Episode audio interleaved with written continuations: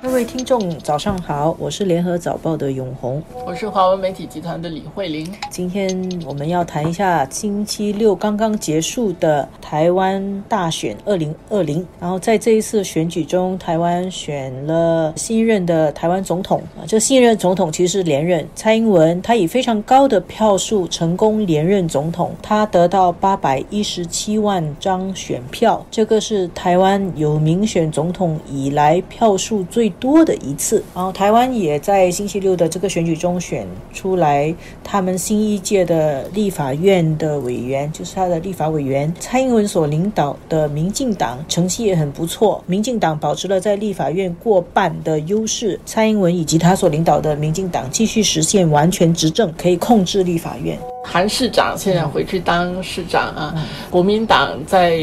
这个总辞啊，这个也是星期三看一下会发生什么。对我们这些局外人来说，但是我们其实又是从某个角度来说是局内人，因为台湾不是在非洲啊，台湾在我们这个地区，对，所以我们关心这个台海的局势是怎么样。台湾这次总统选举选出来之后，对新加坡也好，或者是对。呃，这个地区两岸关系、中美关系怎么影响到？我觉得基本上这个结果，当然大陆是很不乐见的。蔡英文之所以会高票当选，就是他在选举打出了一个抗中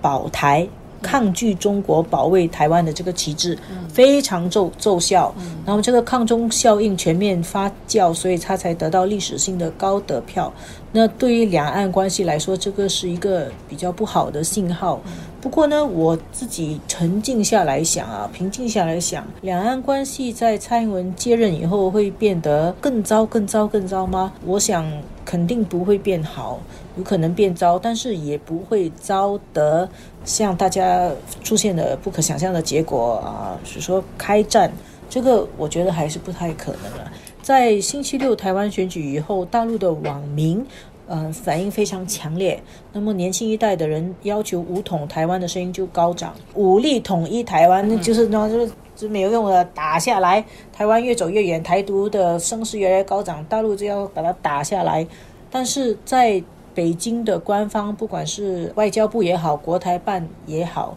他们的表态还是比较克制。我们必须很明确知道的一个。背景就是，今年二零二零对于中国来说是他们要实现全面建成小康社会的收官年啊。然后今年要扶贫攻坚战收官，扶贫成功。所以对于中国来说，它的战略定力的定点就是做好中国自己国内的经济发展，确保中国扶贫可以成功，改善人民的生活，先这个为主。其他的台湾问问题或者香港问题，除非逼不得已。中国不会出手，不会引发一场战争来打乱这个中国的发展的态势。如果是有一个战争的话，最后中国崛起的这个大势很可能会改变。所以北京应该还虽然很不高兴，可是应该会隐忍啊。那么呢，台湾蔡英文方面虽然他一直在越来越明显的先是一种台湾是一个主权国家的一个姿态，一直在讲中华民国台湾，但是我觉得他也不敢太过直接的去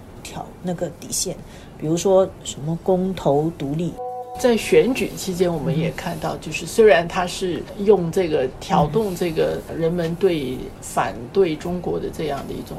呃情绪，但是呃，你记得他的这个发言人嘛？他讲错话的时候，所谓的讲错话啊。他当时我说就是呃，如果是你统一的话，就是叛国嘛。其实那个时候蔡英文也出来，也是澄清这个是不对的。那么他自己其实我想确实也挑衅到某一种程度啊。如果是我们觉得他这么做是会引起大陆的不满，是用挑衅这样的词的话，但是要把整个局势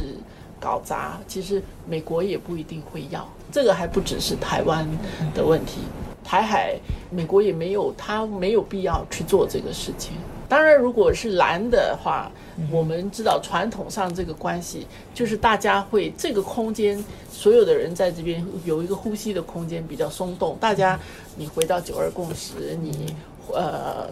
就是嗯能够做的事情跟能够说的话，可能那个信任度在那边，可以做比较多的事情。但是现在就很多必须要小心翼翼。我估计会有的很多是这种言辞上的，你说是口水战嘛？你一言我一语这样的，呃，你来我往，这这个肯定我觉得是会很多，而且一些看起来不会是很关键的这种卡住举动，我估计也会有的。如果是从美国的角度来说，他们嗯之所以一直支持蔡英文哦，还有一点是从美国的角度来说，蔡英文是稳定的了。他们反而认为蔡英文是呃不会太过激烈，不会有太激进的行动，知道那个底线。所以其实蔡英文上台姿态是很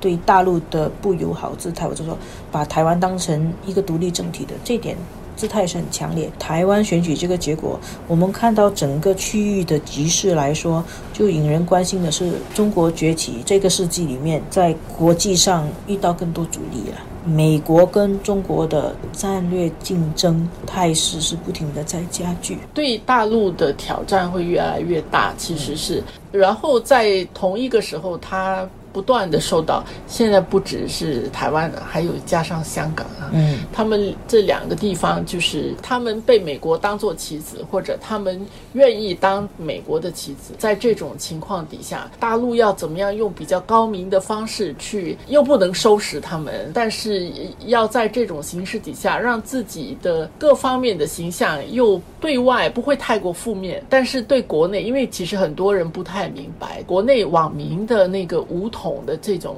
讲法，中国大陆它还有它国内的这些呃民意要去照顾到的，还不只是政府本身要怎么做，这个民意也会对政府造成压力，要怎么去处理，怎么去舒缓它？你看《环球日报》的总编辑胡锡进一不久出来表个态啊，讲个什么，所以这方面他其实面对相当多方面的难题。